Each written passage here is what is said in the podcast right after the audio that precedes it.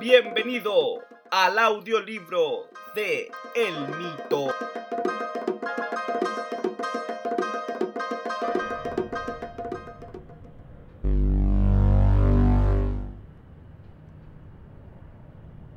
Capítulo 11 El Zapatero.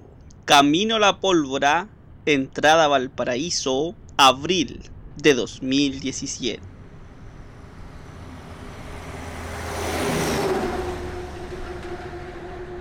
Nos aproximábamos en el pequeño City Car al punto de encuentro donde habíamos sido citados. Los muchachos ya estaban preparados y todos sabían cuál era su función en el plan que había diseñado Pinzón. Él y Ada permanecerían en el auto conmigo. Rivas se había bajado antes para ubicarse en un paso nivel que serviría para observar la reunión que sostendríamos desde arriba, como una especie de apoyo.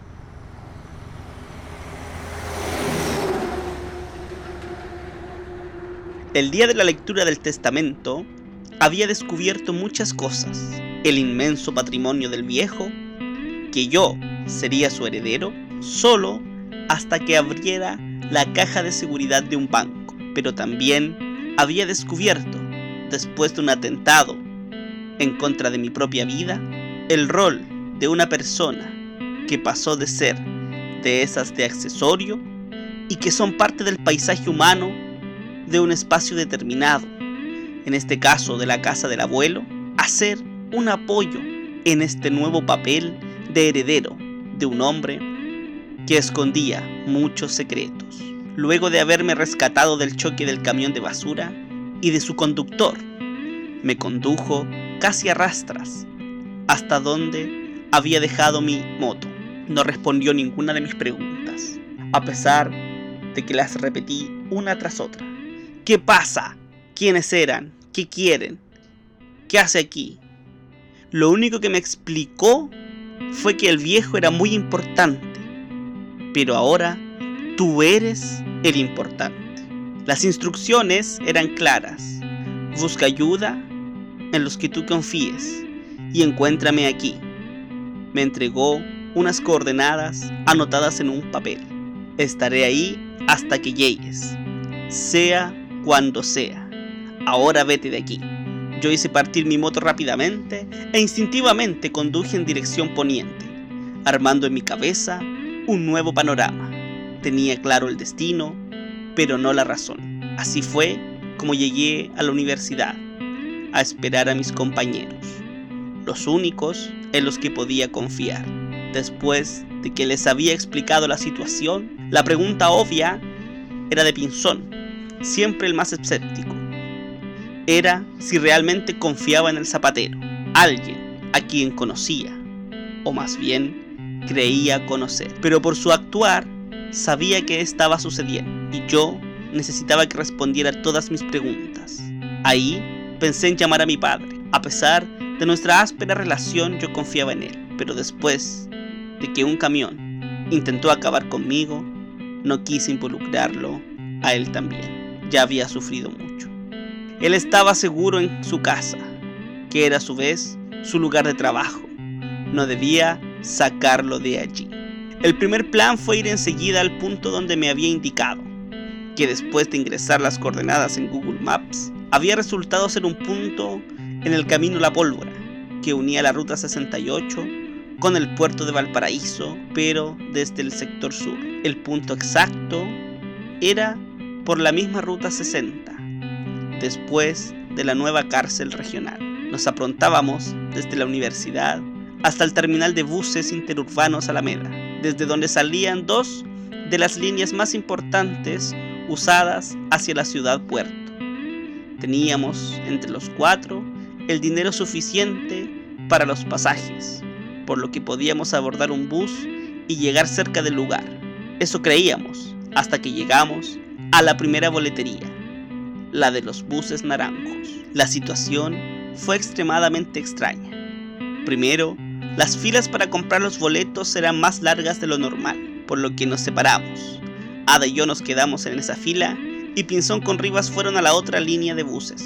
los verdes. En el caso nuestro, por lo menos, al ir avanzando en la fila, nos dimos cuenta de la razón de la congestión en la venta de pasajes. Extrañamente, se les estaba pidiendo el documento de identificación a quienes compraban pasajes. Yo recordaba que ese procedimiento se efectuaba con el caso de quienes adquirían boletos con destino internacional. Fue aún más extraño cuando al estar más cerca aún de la boletería, pudimos observar que lo que hacían con el carnet de identidad era llevárselo detrás, donde no podíamos observar qué pasaba. Ada me miró queriéndome decir algo así como, todo esto será por nosotros, más bien por mí, después de lo que pasó en la notaría, y lo que había sucedido con el viejo. Pero bastó su mirada de preocupación para que yo le respondiera, no somos tan importantes, pero el rostro de ella siguió siempre alerta. Al llegar nuestro turno, Ada se adelantó y tomó el protagonismo.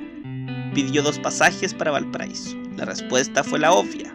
Le solicitó ambos documentos de identidad. Ada intentó ser precavida y le entregó solo la suya. Le dijo que viajaba con otra persona, que yo solo la estaba acompañando. Después de una breve discusión entre la negativa de la persona que vendía los pasajes, que le siguió exigiendo los dos documentos de las dos personas que viajarían, Ada defendiendo su derecho constitucional de libre tránsito, la vendedora de pasaje finalmente se dirigió atrás, donde llevaba los documentos de identidad, y regresó acompañada de un portentoso sujeto, que se observaba claramente en su impecable traje negro y corte de pelo militar que no trabajaba allí. Él mismo le devolvió el documento a Ada, señalándole que solo le podía vender pasajes a quienes presentaban su cédula de identidad. Era su última palabra. Y que podía felizmente ejercer sus derechos en otra línea de buses. Justo cuando yo me aprontaba a sacar la voz y ayudarla, dos sujetos se, se presentaron ante nosotros, mostrándonos placas de la Policía de Investigaciones de Chile, la PDI, e indicándonos que los acompañáramos. No lo pensamos tanto y así lo hicimos. Llegamos hasta una de, de, las salidas hacia la calle Alameda, justo al lado de un acceso a la estación de metro Universidad de Santiago. Había allí un vehículo que funcionaba como retén móvil de carabineros de Chile, la policía uniformada. Nos indicaron que se nos haría un control de identidad y que lo más simple era no causarles problemas. La ley los amparaba. Y claro, eso era el Estado, el único organismo que ejercía el uso de la fuerza constitucionalmente. Recordé una definición que Rivas siempre repetía cuando en alguna clase preguntaban ¿qué es el Estado? Ahora lo teníamos enfrente nuestro, con todo su peso. Esperábamos ahora al oficial de carabineros se hiciera presente. Entre tanto procedimiento de confirmación de identidad estaban sobrepasados con el personal que tenían y era tarea exclusiva de carabineros proceder con el control de identidad de la calle. Sin previo aviso, una fuerza que no habíamos advertido nos arrojó a un lado, mientras los dos efectivos de la Policía de Investigaciones cayeron contra la baranda del acceso al metro, y en ese mismo momento, mientras se paraban, vi a Rivas y Pinzón frente a mí. Ellos habían sido los que se abalanzaron por nuestras espaldas sobre los dos policías, y ahora se paraban rápidamente y nos gritaban que corriéramos. Rápidamente, Ada atinó a tomarme el brazo y nos condujimos por en medio de la concurrida calle cruzando en dirección al norte. El lento avanzar de los vehículos que se abarrotaban por el horario pic de la tarde-noche santiaguina ayudó a que no fuéramos arrollados mientras cruzábamos las casi ocho pistas. Rivas y Pinzón seguían tras de nosotros, por lo que pude apreciar luego de cruzar desde el bandejón central, siguiendo por la entrada de una de las sedes de la Universidad de Santiago que estaban justo delante nuestro.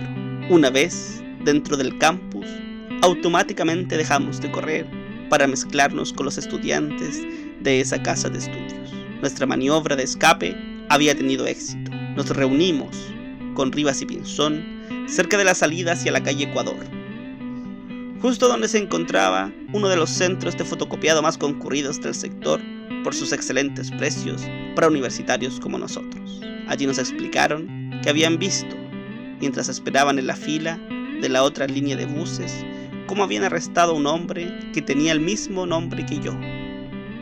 no podía ser una coincidencia y que eso les hizo partir de inmediato y avisarnos cuando vieron cómo éramos conducidos hacia afuera del terminal de buses y procedieron sin pensar. Rivas había sido el más entusiasmado. Siempre había querido cobrarse revancha de todas las veces que policías como ellos habían tomado prisioneros amigos cercanos a ellos, al sacarlos en procesos de clausura de casas ocupa. Ese había sido nuestro primer intento de salir de Santiago. Por ello, al darnos cuenta de que no podríamos partir a Valparaíso en transporte público, Ada decidió conseguir un medio de particular para partir al encuentro del zapatero. El auto en el que viajábamos ahora se detuvo. Habíamos llegado al lugar. Estábamos al borde de la calzada que iba en dirección al puerto, unos metros antes de llegar a la nueva cárcel de la región. Antes de bajarnos, Joaquín, que era así como el cerebro de la operación, confirmó por medio de una aplicación que funcionaba como walkie-talkie con Martín, el medio que rodeaba el lugar al que habíamos llegado. Todo estaba en orden. Una vez todos abajo del vehículo, revisamos alrededor del lugar. Ya era cerca del mediodía y el sol estaba justo sobre nosotros, al costado de la transitada ruta. Aparte de los camiones que circulaban, no había rastro de nadie que nos estuviera esperando. Pasaron varios minutos. Esperábamos a que pasara algo. Seguía pensando que debería haber viajado de inmediato, que había perdido la oportunidad de saber más, de que aquel personaje que había sido parte de la escena a la cual asistía cada vez que visitaba al viejo, sin importarme nada de él, ahora, desesperadamente, deseaba saberlo todo. ¿Cuál era su apellido? Infirió Ada, como si estuviera siguiendo mis pensamientos. Su apellido. Su apellido. Mi mente revisaba a prisa los momentos que había escuchado mencionar su apellido. No aparecía. No podía recordar. Ada debe haber comprendido mi incompetencia, porque no me cuestionó más bien su interrogante. Al parecer estaba puesta no en su pregunta, sino en lo que ella estaba observando. ¿De casualidad su apellido será Rojas? infirió nuevamente. ¿Rojas? ¿Rojas? Sí, claro, Rojas. Era casi borroso el recuerdo, pero lo había logrado desenmarañar. Una vez que se le presentó a alguien, no recordé a quién, para prestar sus servicios como zapatero. Jorge Rojas. Sí, era él. Al parecer llegamos tarde, me dijo Ada. Lo sabía, pensé. Dieciséis años tarde, continuó ella con tono de incredulidad. Nada tenía sentido, por lo que tuve que acercarme a ella para compartir lo que estaba observando. Frente a ella, una pequeña estructura de cemento al borde de la calzada acaparaba por completo su mirada. La animita solo rezaba un solo nombre, Jorge Rojas, y una fecha, 18 de noviembre de 2000. El nombre y la fecha aceleraron mi corazón. Todos los últimos hechos que estaban tomando forma volvieron a deformarse. Estaba absolutamente confundido. Aquí debajo hay algo más. Joaquín, más proactivo, se había hincado a revisar más de cerca el pequeño memorial que, como la tradición local indicaba, allí alguien había perdido la vida de forma violenta. Bajo una gruesa capa de tierra del mismo lugar, halló una pequeña fotografía en blanco y negro, con un rostro en él. Al observarla, no quedaba duda. Aquella animita estaba allí recordando la muerte de Jorge Rojas. Vi.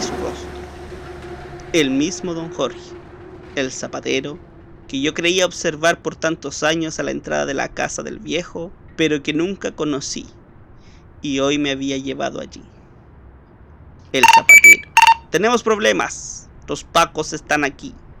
A través de la aplicación móvil, Martín nos previno y seguido del VIP de cierre del aviso, Ada se abalanzó sobre mí y mirándome a los ojos y con la voz pausada, me rogó, pase lo que pase, digan lo que te digan, confía en mí. Sus palabras se unían ya a la larga lista de cosas que no tenían sentido. Me fijé en que Joaquín tomó la foto que yo había recogido y se la guardó con él. En el preciso momento que tres radiopatrullas de carabineros se detenían en el lugar.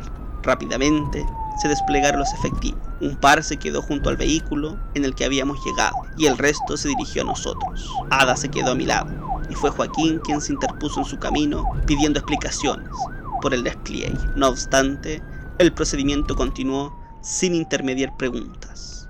Lo tomaron a él y a Ada rápidamente, ambos expresando sus descargos a viva voz, mientras que Joaquín manifestaba un epíteto tras otro. Ada articuló un discurso más teórico-filosófico, que se resumía en denominar a los policías como mercenarios del Estado opresor. Lo mío fue distinto.